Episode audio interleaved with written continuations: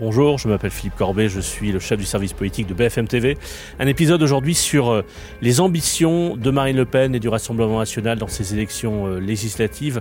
On a enregistré cet épisode avec euh, Loïc Besson qui suit le RN pour BFM TV et qui était avec Marine Le Pen encore ces derniers jours et a pu parler avec elle de, de cette campagne législative. Épisode donc en ce mardi 7 juin.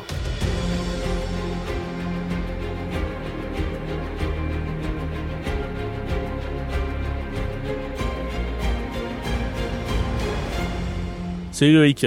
Salut Philippe. Dans quelques jours maintenant, premier tour des élections législatives, on est dans la foulée de la présidentielle pendant laquelle Marine Le Pen a obtenu un score historique. Elle a rassemblé plus de 13 millions de Français. Jamais un candidat euh, du Rassemblement national ou autrefois du Front national avait rassemblé autant de Français, près de 42% des voix. Elle est donc en situation extrêmement favorable, en tout cas beaucoup plus que lors de précédents scrutins. On sait que les législatives ne sont pas un scrutin très favorable pour le RN. Et pourtant, dis-moi si je me trompe, il y a une...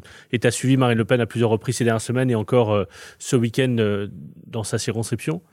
On sent une forme de je dirais pas de déprime, mais un petit peu de dépression post-présidentielle, non? Bah, C'est sûr que c'est pas la même Marine Le Pen qu'on a vue pendant les huit mois de la présidentielle, euh, où elle était vraiment galvanisée par, euh, par cette compétition, parce que c'est ce pourquoi elle vise ce qu'elle vise. Là, c'est sûr que c'est pas la même. On a l'impression que c'est un peu les, le rap de la présidentielle, mais on a l'impression qu'elle se force un peu, elle doit faire le boulot parce que c'est encore elle qui dirige cette campagne et que c'est elle la tête d'affiche de, de, de son camp. Mais oui, il y a forcément moins d'entrain de toutes parts, d'elle-même, mais aussi des équipes autour, ne serait-ce que parce que tous ses proches, tous ceux qui constituaient son équipe de campagne ont chacun été investis dans des circonscriptions. Donc même, ne serait-ce que géographiquement, chacun fait sa campagne. Et donc elle se retrouve quand même un peu beaucoup plus seule. Et donc oui, il n'y a, pas, y a évidemment pas le même entrain qu'à la présidentielle. Et on le sent même physiquement. Elle fait et elle est, elle le dit elle-même, fatiguée. En, 2017, alors qu'elle avait rassemblé euh, environ un électeur sur trois au second tour, elle n'avait obtenu finalement qu'une poignée de huit députés, donc c'est pas beaucoup. C'est évidemment lié au, mode de scrutin qu'elle dénonce, comme le font aussi Jean-Luc Mélenchon, mais aussi longtemps François Bayrou, le MoDem ont, dénoncé ce mode de scrutin qui, qui fait que des candidats qui ont rassemblé des millions de Français, c'était le cas de Marine Le Pen, François Bayrou, euh, Jean-Luc Mélenchon, ne voyaient pas forcément aux législatives qui suivaient euh, la traduction en siège de cet élan qu'ils avaient créé pendant la présidentielle. Mais est-ce qu'il y a un problème spécifique autour du RN ou de Marine Le Pen cette fois-ci? Est-ce que par exemple le fait qu'elle ait disparu ou semblait disparaître dans la foule de la présidentielle pendant 10 jours, 15 jours, a un effet qu'elle mesure maintenant et qu'elle regrette maintenant? Officiellement, elle le regrette pas. C'est pas le genre de Marine Le Pen. Ça, c'est officiellement.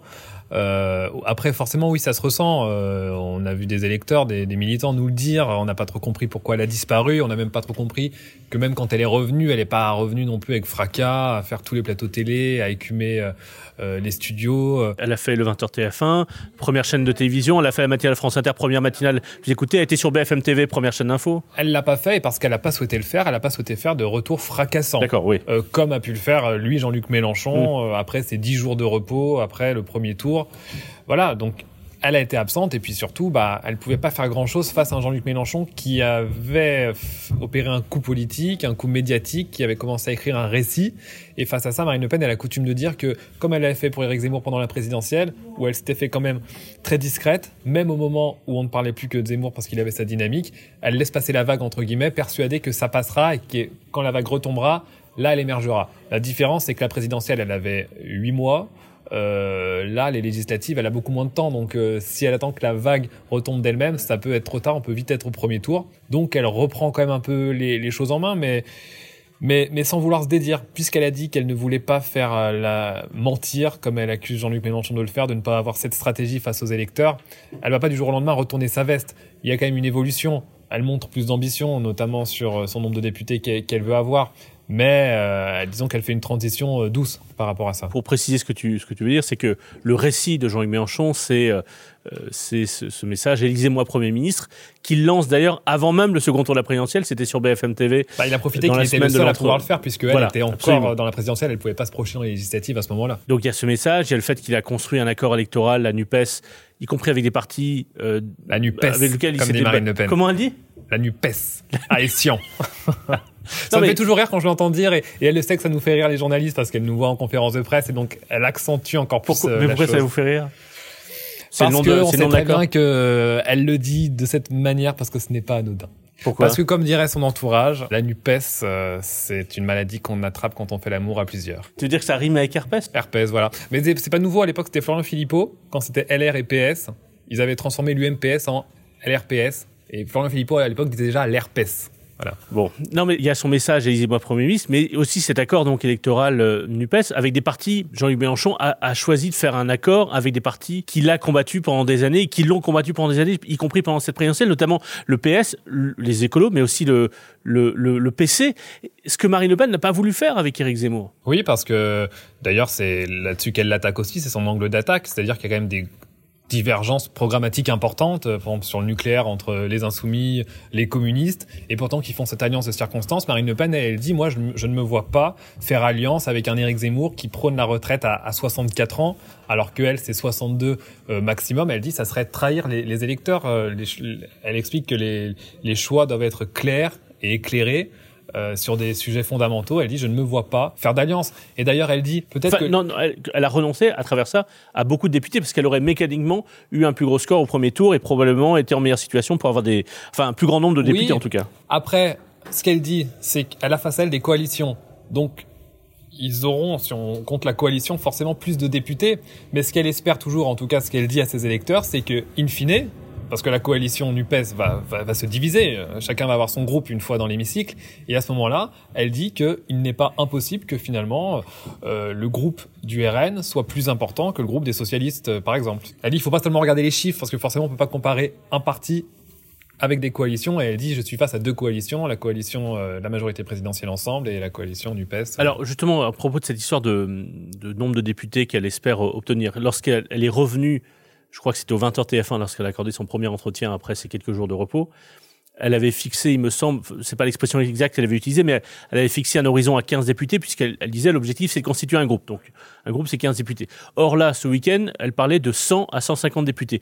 Pourquoi est-ce que ses espoirs euh, ou son objectif a été multiplié par 6 ou, ou 10 en, en quelques semaines Est-ce que c'est le signe de confiance ou au contraire elle se rend compte qu'elle l'a visé trop bas ou qu'elle avait besoin de créer une forme d'élan et, d'enthousiasmer ses troupes, de mobiliser son électorat et donc de fixer un objectif beaucoup plus ambitieux que ce qu'elle espérait vraiment obtenir. elle se rend compte qu'il fallait forcément être plus ambitieuse ça a déçu pas mal de personnes dans son ancienne équipe de campagne présidentielle où là elle fixait euh, un, objectif très ambitieux pour le coup pour la présidentielle. Ça a déçu aussi beaucoup de ses candidats et notamment ceux de ceux qui, viennent de son entourage très proche parce que c'est particulier une, une élection des élections législatives parce que il y en a 577 finalement élections 577 circonscriptions et en même temps ça reste une campagne nationale et c'est-à-dire que chaque candidat doit faire campagne pour lui en son nom mais finalement, on le sait tous très bien, dépend euh, de sa tête d'affiche, de son camp, et c'est en ça que c'est compliqué. Et donc eux-mêmes étaient un peu déçus. Ils auraient aimé avoir, mais ils peuvent qu'être déçus. Ils aimeraient avoir plus d'entrain, plus d'aide, plus de soutien. Euh, Chacun des 560 candidats investis par le RN souhaiterait que Marine Le Pen vienne le soutenir physiquement, souhaiterait que Marine Le Pen fixe le cap euh, bien plus loin, bien plus haut. Donc il y a une évolution. Elle parle de 100 à 150 députés. Elle dit aidez-moi à ne pas être seule, à avoir avec moi 100 à 150 députés. Aidez-moi à vous aider. Aidez-moi à vous aider, c'est sa phrase qu'elle avait déjà dans la présidentielle, qu'elle recycle pour ses législatives, comme d'autres d'ailleurs. Quand le peuple vote, le peuple gagne. On l'a re-entendu ce week-end, ça faisait un petit moment qu'on l'avait pas entendu. Parce que même enjeu qu'à la présidentielle, c'est que les, ceux qui sont tentés de voter pour elle ne restent pas chez eux dimanche. Oui, c'est ça. En fait, elle dit, il y a dans plus de 150 circonscriptions, j'ai fait plus de 50% au second tour. C'est pour ça qu'elle dit, si tous les électeurs de la présidentielle au second tour votent à nouveau pour ces législatives, eh bien, je peux viser 150 circonscriptions. C'est de là que vient ce chiffre. Et elle dit, dans plus de 90 circonscriptions, j'ai fait plus de 55%. Donc elle dit, entre, en gros, entre 90 et 150 députés si tout le monde vraiment allait euh, voter, se mobiliser. Il y a un cas du Rassemblement national qui d'ailleurs candidat qui m'avait dit il y a quelques semaines, c'est peut-être ça le vrai objectif euh, idéal de Marine Le Pen, enfin en tout cas l'objectif qui signerait une victoire. 60 députés parce que c'est ce qui permet notamment de peser au sein de l'Assemblée nationale. De pouvoir saisir le Conseil constitutionnel, d'avoir tous les pouvoirs d'un groupe d'opposition finalement. Exactement. En fait, c'est peut-être ça le vrai objectif de pouvoir non seulement être à l'Assemblée, non seulement avoir un groupe, mais aussi de ne pas être, euh, euh, de pouvoir peser au sein des débats parlementaires en ayant 60 députés. Oui, d'ailleurs, 60 députés, c'est ce qu'elle Ce avait qui dit fait dans plus de sa 10% en deuxième fait, interview. 10% du, du- de l'Assemblée. Ouais, elle avait fait sa première interview TF1, elle disait il faudrait au moins avoir un groupe, donc 15 députés. Et puis elle disait même quand même, et puis finalement on a eu 8 députés euh, en 2017, on nous a quand même beaucoup entendu. Ce qui sous-entendait, euh, qu'on pourrait encore avoir huit députés et puis le Rassemblement national serait toujours présent. Là, c'était vraiment la fourchette basse. Ensuite, dans sa deuxième interview, qui était en presse écrite, qui était dans le Figaro, là, elle visait donc les 60 députés en expliquant cet argument, parce qu'à partir de 60 députés, on peut avoir les vrais pouvoirs d'un groupe euh, d'opposition. Et évidemment, elle prépare la suite quand elle dit aidez-moi à vous aider, ne m'envoyez pas seul, parce que elle, son élection propre euh, dans la 11e circonscription du Pas-de-Calais semble être acquise, elle est ultra favorite. Elle, espère même être élue dès le premier tour. Elle espère même être élue du premier tour ne serait-ce que pour pouvoir, comme elle dit, aller aider les copains au, second, c'est-à-dire pouvoir faire campagne, une campagne nationale cette fois, ce qu'elle n'a pas fait pour ce premier tour, ce qui lui est reproché. Et là, on en vient peut-être aussi à la stratégie, où certains, dans son camp, des très proches de Marine Le Pen, mettent en cause la stratégie de cette campagne des législatives, qui est dirigée officiellement par Philippe Olivier, qui était son, conseiller spécial jusque-là, qui lui écrit la plupart de ses discours, qui est son beau-frère aussi. Euh, et c'est vrai que, bah, honnêtement, la stratégie nationale de cette campagne législative, on l'a pas beaucoup vu autour de Marine Le Pen, on l'a vu beaucoup en local dans le Pas-de-Calais faire sa campagne à elle, qui est gérée du coup par euh, Bruno Bilde, Steve Briouat, enfin la bande des Nains comme on les appelle. Mais ça, c'est pour sa campagne à elle. Mais c'est vrai qu'au niveau national, il n'y a pas vraiment eu de, de, stratégie de campagne. Et Jordan Bardella, il est président du parti. il n'est pas candidat lui-même, justement, pour se consacrer à la campagne du RN. C'est aussi ce que dit Marine Le Pen. dit, mais je ne peux pas être partout. On est deux à mener cette campagne législative, Jordan Bardella et elle-même c'est vrai que Jordan Bardella se démultiplie sur le terrain, mais c'est vrai qu'encore une fois, c'est là qu'on voit les limites. Il n'a pas l'écho euh, médiatique, euh, politique de, de, Marine Le Pen. Euh, il va partout, il va dans tous les départements, surtout dans le sud, notamment. Ils se sont un peu partagés la France comme ça, elle le nord, lui le sud. Mais ben, Jordan Bardella, c'est pas Marine Le Pen pour, l'instant. Pour simplifier, c'est qu'au nord, elle est davantage sur les thématiques sociales, entre guillemets, Ouais. Avec des électeurs qui sont tentés entre l'abstention réelle ou l'abstention réelle ou Mélenchon. Et au sud, c'est un électorat qui peut être plus sensible à Éric Zemmour, par exemple, là où il a des candidats, enfin là où il est candidat lui-même, par exemple. identitaires, sur l'immigration. Euh, euh, Jordan Bardella a fait lui son meeting euh, Cavaillon, qui est, qui est, là où est candidat Stanislas Rigaud, le responsable dans, le des jeunes avec Zemmour. Et c'est vrai qu'il avait un discours qui clairement euh, aurait pu être celui d'Éric Zemmour. Euh, il n'a pas parlé de grand remplacement tel quel, mais enfin il l'a paraphrasé. Euh, bon, voilà. Après ça c'est un peu le cliché et c'est le aussi la sociologie des électeurs du RN qui, qui, est, qui, est, assez ancienne, ouais. qui est un peu la répartition qui existait entre elle et sa nièce il y a une dizaine d'années. Quand tu dis que des proches ont des doutes ce sont vraiment des proches d'elle, des gens qui vraiment la soutiennent, qui l'ont soutenue pendant la campagne présidentielle, ou des gens qui déjà pendant la campagne présidentielle avaient des doutes sur sur non, non, sur C'est en ça que c'est surprenant, mais c'est aussi en ça qu'on voit la démobilisation de ces électeurs qui atteint même son plus petit cercle. Mais après, faut, faut, faut relativiser ça parce que je me souviens aussi qu'au moment où, au mois d'octobre, Éric Zemmour euh, lui a volé la vedette et lui a fait beaucoup d'ombre, dans son cercle très proche aussi, beaucoup ont baissé les bras à ce moment-là. Euh, beaucoup n'y croyaient plus, beaucoup euh, mettaient en doute sa candidature, beaucoup sûrement ils ne le disent pas, mais ont sûrement pensé même à quitter le navire. Et elle a su les tenir. Et finalement, après coup, ils ont tenir parce qu'elle parce qu'elle était un peu toute seule à ce moment-là. Oui, mais enfin, ils auraient pu partir. Ils auraient pu aller chez Eric Zemmour. Oui, mais tu Elle était la seule à, se faire confiance, à dire on nous voit pas, on fait une campagne à, bas bruit, mais croyez-moi, ça va marcher à la fin. Force est de constater qu'ils ont dû lui donner le point à la fin et même avant la fin, ils lui ont fait confiance. Et là, peut-être aussi qu'il se passe la même chose. C'est vrai qu'autour de Marine Le Pen, souvent, bah, c'est des gens qui ne sont pas forcément depuis longtemps en politique. D'ailleurs, c'est elle le revendique et qui, bah, peuvent avoir moins confiance en une stratégie, surtout quand la stratégie est très personnelle, parce que la stratégie en général de Marine Le Pen, elle ne tient qu'à son flair à elle. Mais en reprenant exactement ce que tu décris, on peut euh, juste dire presque l'inverse. C'est un problème qu'elle ne suscite pas davantage la confiance des gens qui ont placé leur espoir en elle et qui sont des, des, fidèles, voire des proches, c'est un problème. Pourquoi est-ce, pourquoi est-ce qu'il y a un doute qui existe autour d'elle dans son entourage proche? Bah, Parce que pour le coup, il y a clairement eu, ça c'est euh, objectif de le dire, une erreur de stratégie jusqu'à présent. Et d'ailleurs, on le voit. Des législatives, ouais. Pour les, pour les législatives. Et d'ailleurs, Marine Le Pen essaie de rattraper le tir là dans la dernière ligne droite. Alors, ce qu'elle dit et ce qu'elle me disait pour être honnête déjà il y a plusieurs semaines, c'est vous verrez, moi mes électeurs ils se décident que la dernière, ils se réveillent il, se, il rentre dans l'élection, il ne s'y intéresse que dans les tout derniers jours. Et c'est à ce moment-là que j'entrerai dans l'arène. D'ailleurs, pour cette dernière semaine, elle a prévu de, de faire tous les médias, euh, comme elle l'avait fait, pour garder son temps de parole pour la dernière ligne droite. Elle sait que c'est à ce moment-là seulement que ses électeurs vont s'intéresser à ces élections législatives. Et, euh, et donc, c'est ce qu'elle m'avait dit, c'est ce qu'elle compte faire. Donc certains vont dire, bah voilà, elle se réveille enfin. Elle, mais bien sûr, ça fait partie du récit va dire que tout ça était prévu, tout ça avait été euh, préparé et que c'est une stratégie volontaire.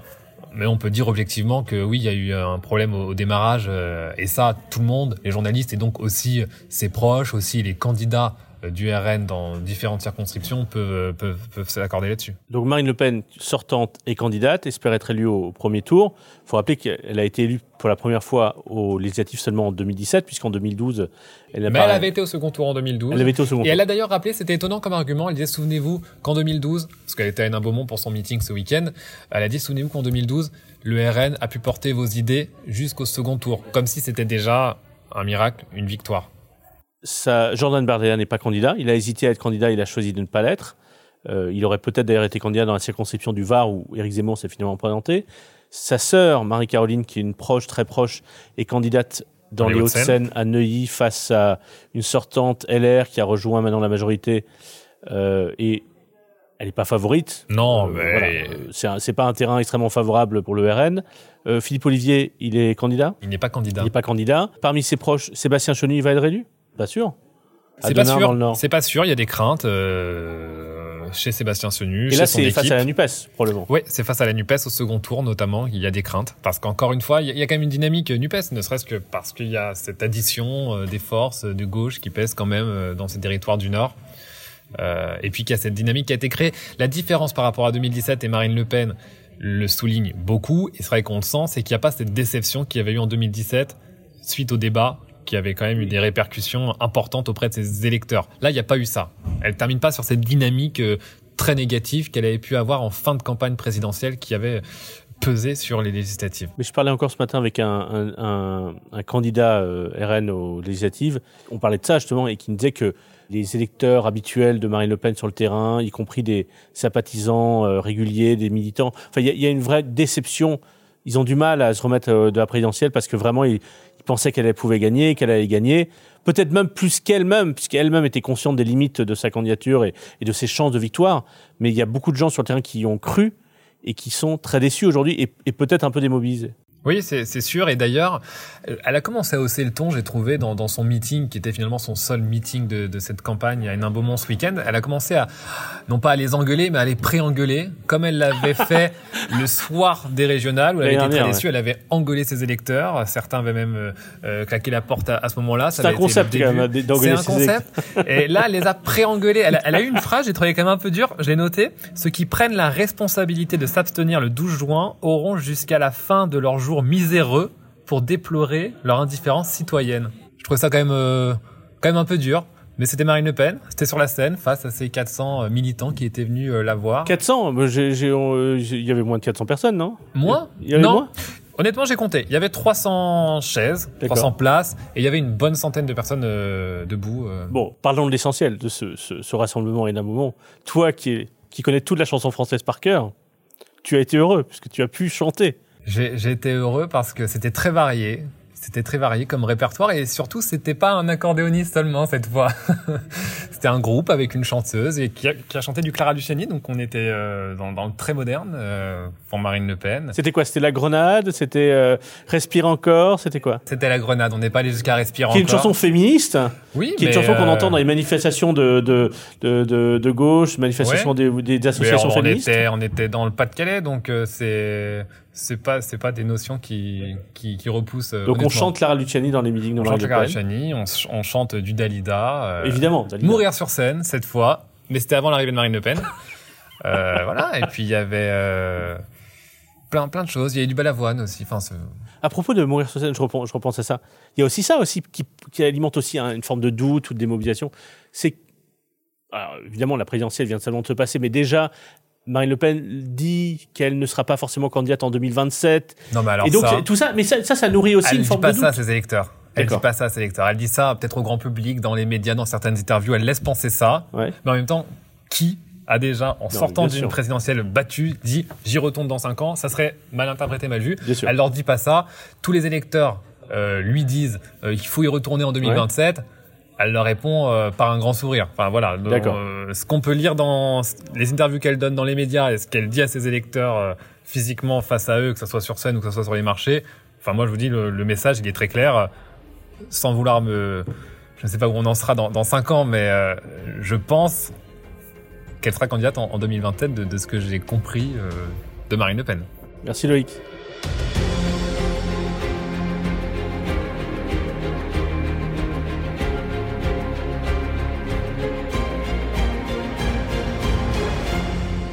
Merci d'avoir suivi cet épisode. On se retrouvera à plusieurs reprises euh, d'ici dimanche.